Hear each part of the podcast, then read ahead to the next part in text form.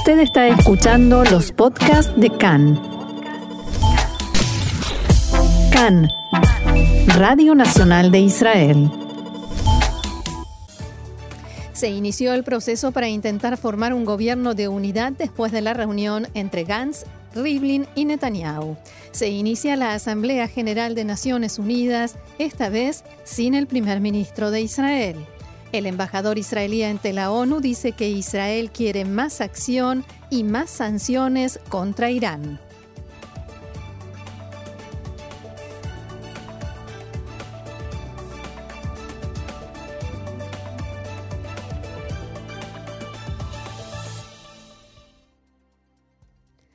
Vamos entonces al desarrollo de la información que comienza, por supuesto, con el proceso para la formación de un gobierno de unidad que se puso en marcha ayer cuando los líderes de los dos grandes partidos, Benjamin Netanyahu y Benny Gantz, se reunieron en la Casa Presidencial en Jerusalén para dar por comenzadas las negociaciones hacia esta unidad.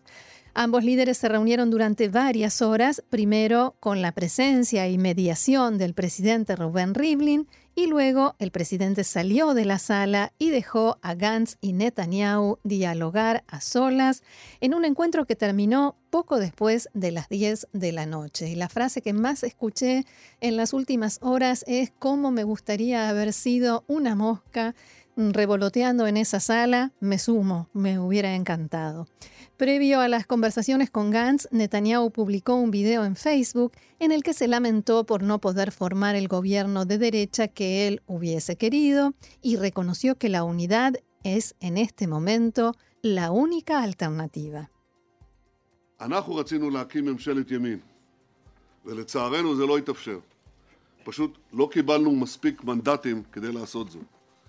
גנץ מצידו רצה להקים ממשלה מהצד השני. Queríamos formar un gobierno de derecha. A nuestro pesar, esto no es posible. Simplemente no recibimos suficientes mandatos para hacerlo. Gantz, por su parte, quería formar un gobierno con el otro lado y tampoco recibió suficientes mandatos para hacerlo. Por lo tanto, el único gobierno que se puede formar en estas circunstancias es un gobierno amplio de unidad entre nosotros y el único camino para llegar a un gobierno así es sentarse y conversar. Sin embargo, según informó anoche Khan, en la reunión no se discutieron los principales temas en disputa entre el Likud y Azul y Blanco, sino que se trató principalmente la necesidad de un gobierno de unidad y evitar así una tercera ronda de elecciones, mientras que el asunto de la rotación en el cargo de primer ministro fue mencionado, pero no discutido a fondo. Por el momento ambos líderes aclararon que no tienen ninguna intención de abandonar a sus socios naturales que les dieron su apoyo durante la campaña electoral. Al salir de las conversaciones con Gantz, Netanyahu actualizó por teléfono a los principales dirigentes del bloque de derecha y les reiteró que está comprometido a cumplir su promesa, agregando que él representa a todo el bloque nacionalista, actúa en su nombre y conduce las negociaciones de su parte. Ante esto, una fuente de azul y blanco declaró que el primer ministro intenta engañar al país y llevarlo a toda costa hacia una nueva ronda de elecciones, ya que según dijo, Netanyahu sabe perfectamente que el partido de Gantz no se sentará en el gobierno con Litzman ni Smotrich de los partidos ortodoxos y religiosos, y mucho menos con él, oficiando primero como primer ministro.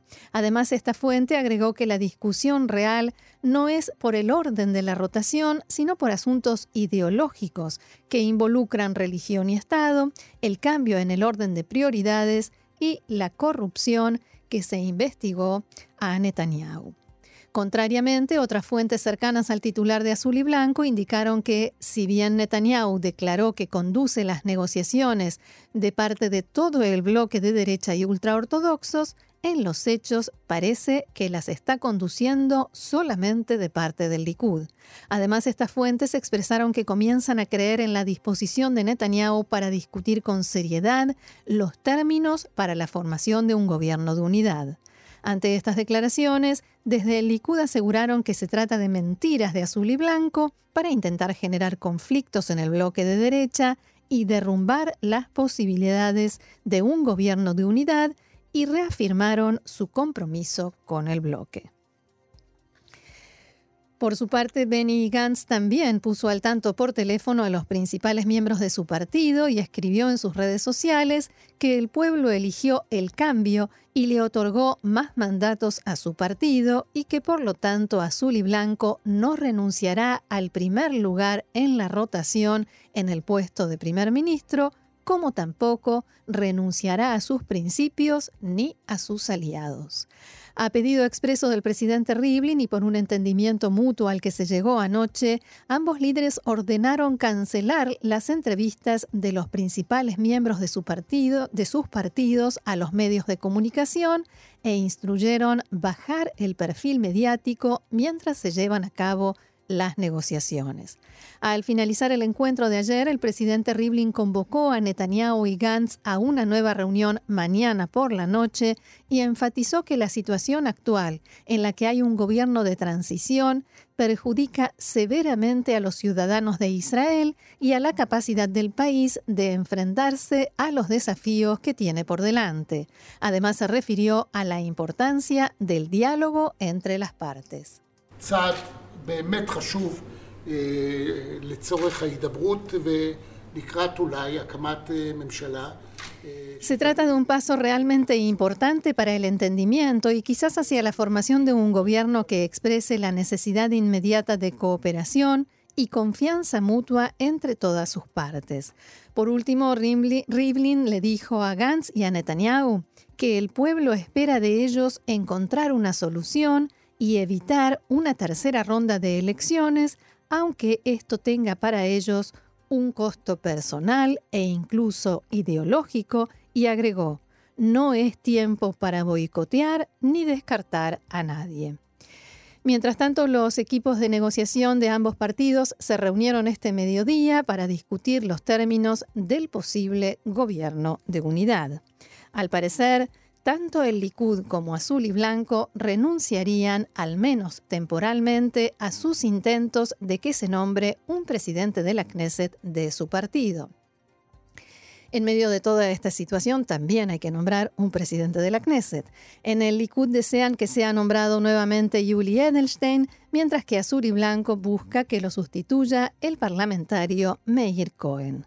La votación del presidente de la Knesset debería realizarse la semana que viene, cuando se lleve a cabo el tradicional acto de apertura del nuevo Parlamento. Sin embargo, ante la oposición de Israel Beiteinu a elegir al presidente de la Knesset antes de que se haya concretado una coalición, se estima que los dos partidos grandes preferirían dejar de lado este asunto por el momento para enfocarse en la formación del gobierno.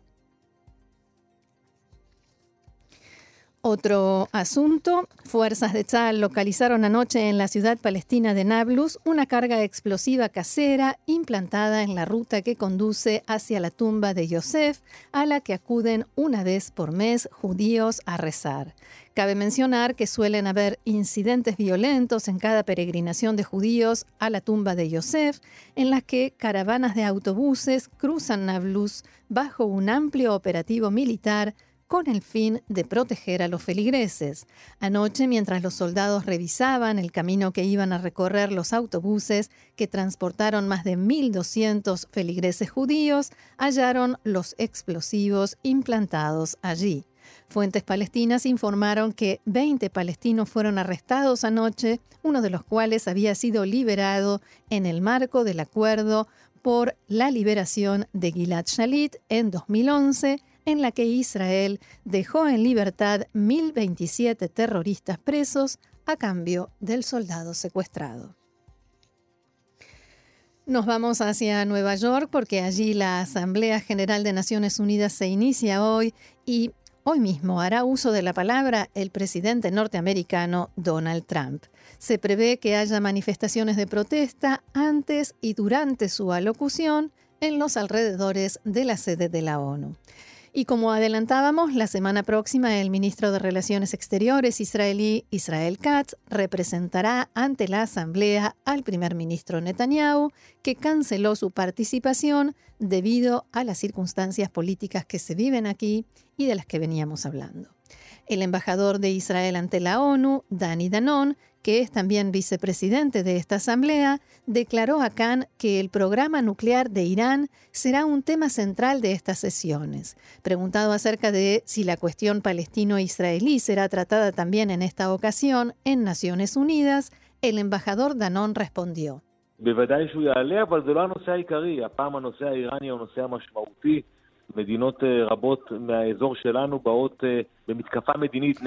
Por supuesto que el asunto se planteará, pero no es el tema central. Esta vez la cuestión iraní es fundamental. Muchos países de nuestra región vienen a un ataque diplomático contra Irán. Hay que recordar la hostilidad de, Irán recientemente. Atacó un dron norteamericano, ataca embarcaciones en el Golfo y afectó de modo sumamente grave infraestructura petrolera de Arabia Saudita y por ello esos países sunitas llegan aquí a Nueva York a atacar, dicho esto en el sentido diplomático. Y realmente hay cooperación, decía Danón, y coincidencia de intereses entre Israel y esos países. Nosotros queremos más actividad del mundo contra Irán y más sanciones. Danón dijo también que la delegación israelí aprovechará la oportunidad para llevar a cabo lo que calificó de reuniones silenciosas lejos de los medios de comunicación con líderes de países árabes. Mientras tanto, el presidente de Francia, Emmanuel Macron, se reunió anoche en Nueva York con su homólogo de Irán, Hassan Rouhani. El gobierno francés está intentando mediar entre Estados Unidos e Irán para reducir las tensiones entre los dos países, pero hasta el propio Macron reconoció en las últimas horas que este ataque a las petroleras sauditas dificulta esta posibilidad. Por su parte, el presidente norteamericano Donald Trump declaró hace unas horas que no necesita la mediación francesa. Los iraníes, dijo, saben a quién llamar por teléfono si quieren hablar. Trump volvió a decir que no descarta la posibilidad de reunirse con Rouhani, pero que un encuentro entre ambos no ha sido agendado, al menos por el momento. Por su parte, Rouhani dijo que el mensaje de su país al mundo es de paz y estabilidad, pero la situación en el Golfo Pérsico en este momento es de extrema sensibilidad. En tanto que los líderes de Francia, Gran Bretaña y Alemania que se encuentran en Nueva York también en el marco de la Asamblea General, declararon que tienen claro que Irán es responsable del ataque contra las refinerías de la Compañía Nacional Petrolera de Arabia Saudita, Aramco, y aseguraron que el ataque estuvo dirigido contra el reino saudí, pero amenaza a todos los países y refuerza el riesgo de un conflicto armado amplio. Los líderes de estos países advirtieron que se necesita un esfuerzo diplomático conjunto para garantizar la seguridad de la región. Y el canciller Israel Katz declaró que se reunió ayer en el marco de la cumbre de la ONU en Nueva York con el canciller de un país árabe que no quiso nombrar. Según sostuvo, fue un encuentro fascinante en el que se discutieron las maneras de enfrentarse a la amenaza iraní en la región. En una publicación en su cuenta de Twitter, el canciller agregó que acordó con su homólogo de ese país árabe incrementar la cooperación civil entre ambos países. Bien, y nos quedan apenas unos minutos de programa. Actualizamos información. Tras una hora y media de reunión, finalizó el encuentro entre los equipos negociadores del Likud y Azul y Blanco en Kfar en Ramat Gan. Por el Likud lidera el equipo negociador el ministro Yariv Levin y por Azul y Blanco un activista del partido, Yoram Turbovich. Esta reunión tuvo lugar en el marco de la iniciativa del presidente Reuben Rivlin de negociar un gobierno de unidad nacional y en base a su expreso pedido. Y el titular del partido Israel Beitenu, Avigdor Lieberman, declaró hace instantes nada más que su partido no está coordinado con ningún otro respecto de las negociaciones para formar coalición y esto por algunos informes que circularon en los medios en la mañana de hoy sobre su supuesta coordinación con Benny Gantz y el Partido Azul y Blanco.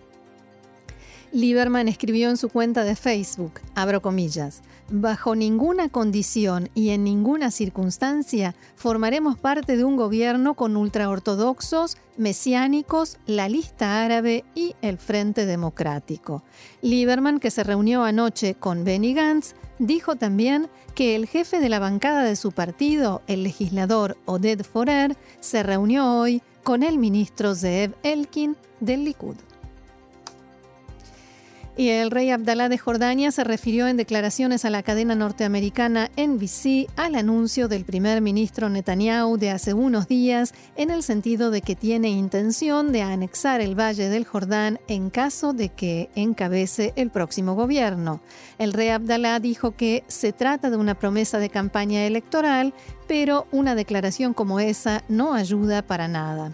Abro comillas, nosotros deseamos paz y queremos avanzar, pero si la política será la de anexar la margen occidental, eso tendrá consecuencias muy serias en las relaciones entre Israel y Jordania y también entre Israel y Egipto. En este sentido, y sin especificar cuáles serían esas consecuencias, el monarca recordó nosotros, Jordania y Egipto, somos los únicos países árabes que tienen acuerdos de paz con Israel.